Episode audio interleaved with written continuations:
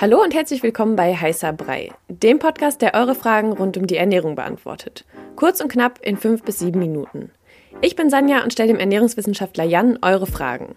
Antworten gibt's ohne viel Gelaber, direkt auf den Punkt und wissenschaftlich fundiert. Stellt uns eure Fragen via DM bei Instagram an koro-de. Und jetzt viel Spaß mit der Episode. Also Bio ist für mich Abfall. Was sagt denn der Ernährungsexperte dazu?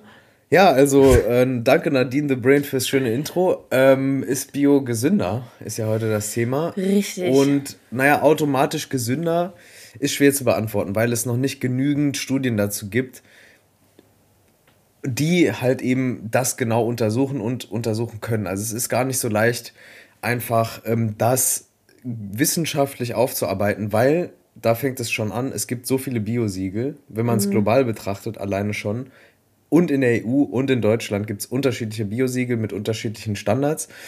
Ähm, es gibt einige Studien, zum Beispiel eine, eine große Meta-Analyse. Das ist eine Studie, die guckt sich verschiedene Studien an. Also das ist ähm, sogenannte Übersichtsstudie. Da werden Primärquellen herangezogen und dann wird man, äh, geht man hin und vergleicht, was ist da rausgekommen. Und die Universität Stanford hat gesagt, dass Bioprodukte im Vergleich zu konventionellen nicht zwingend gesünder sind. Ne? Also es konnten jetzt nicht unbedingt große Unterschiede festgestellt werden dabei. Mhm. Genau. Und welche kleinen Unterschiede gibt es? Also sind jetzt zum Beispiel in Bioprodukten mehr Vitamine oder ja, was, was kann man da sagen? Also man kann schon sagen, beziehungsweise die Bundeszentrale für Ernährung sagt, dass Bio-Obst und Gemüse schon weniger Wasser enthalten und damit pro 100 Gramm mehr Nährstoffe, also zum Beispiel Vitamine und sekundäre Pflanzenstoffe als äh, konventionelles Obst und Gemüse. Das resultiert halt einfach daraus, dass das Volumen oder das Gewicht dieser Lebensmittel, der Bio-Lebensmittel, zu weniger Prozent Wasser enthält. Ne? Mhm. Das ist also genau dasselbe, wie wenn man so einen Extrakt herstellt und dann das Wasser entzieht komplett, dann hat man auch am Ende nur zum Beispiel Vitamin C oder so. Ähm, und da ist es eben so, dass man sieht, ja, okay, Bioprodukte haben erstmal weniger Wasser. Mhm. Aber die haben auch weniger Pestizide und sowas, ne?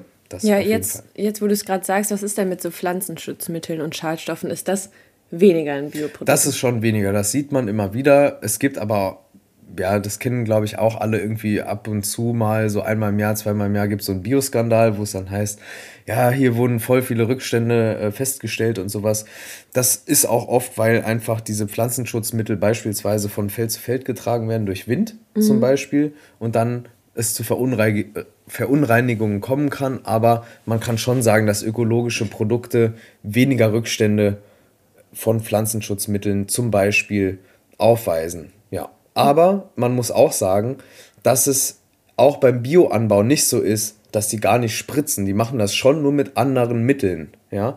Ähm, zum Beispiel setzt man immer noch Kupfer ein gegen Pilzkrankheiten, was jetzt auch nicht unbedingt unbedenklich ist. Mhm.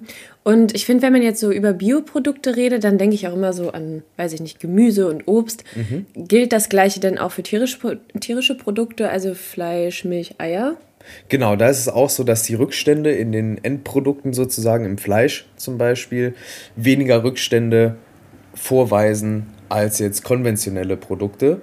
Und genau, ob sich das jetzt aber wirklich so in der Gesundheit widerspiegelt, also im Gesundheitseffekt am Ende des Tages, das ist unsicher. Aber es ist schon so, dass man allgemein sagen kann, dass Bioprodukte eher unbedenklich sind, was so Rückstände angeht, als jetzt konventionelle Produkte. Das, was den Gesundheitswert jetzt angeht. Aber Bio-Lebensmittel sind ja auch noch ein bisschen mehr. Mhm. Man sagt ja auch immer, dass in so Fleisch Antibiotikareste drin sind. Wie ist das denn bei Bioprodukten? Also ist da dann gar nichts drin oder? Weniger drin. Okay. Weniger drin. Es gibt Antibiotika, die sind auch bei Biolandwirtschaft je nach Siegel zugelassen, je nach Land auch. Das ist nochmal ein bisschen was anderes. Und äh, man muss halt auch sagen, dass gerade im, im Futterbereich ist es so, dass je nach Haltungsform, je nach Biosiegel und je nach Standards essen einfach die Tiere frisches Futter, zum Beispiel auch einfach Weidegras und das hat dann wiederum einen Effekt auf die Nährstoffe. Also man sieht dann schon auch Unterschiede in, dem, in der Zusammensetzung zum Beispiel der Fettsäuren. Da sind dann im Fleisch am Ende mehr ungesättigte Fettsäuren drin, mehr, mehrfach ungesättigte Fettsäuren, die zum Beispiel Omega-3-Fettsäuren auch beinhalten, mhm. diese Gruppe. Und das ist schon auch positiv zu bewerten, auf jeden Fall. Mhm. Aber wenn ich jetzt so, also wenn ich mir das jetzt so anhöre, dann denke ich so, hm, okay, wenn da trotzdem auch noch Reste drin sind und auch jetzt so bei dem Obst und Gemüse, mhm. warum dann Bio kaufen? Also was sind so die Argumente dafür?